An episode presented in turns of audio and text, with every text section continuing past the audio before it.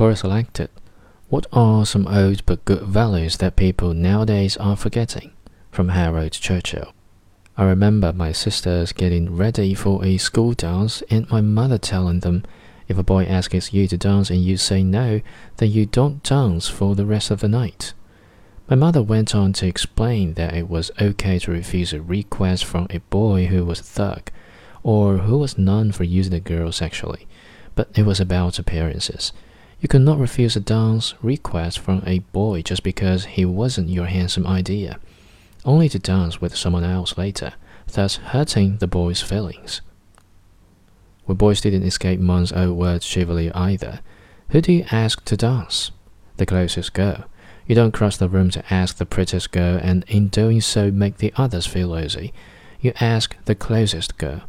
If she happens to be the belle of the ball, then that's your good luck. If not, you treat her like the belle of the ball anyway. I think the self centered, image conscious society of today could do with a dose of these good old values.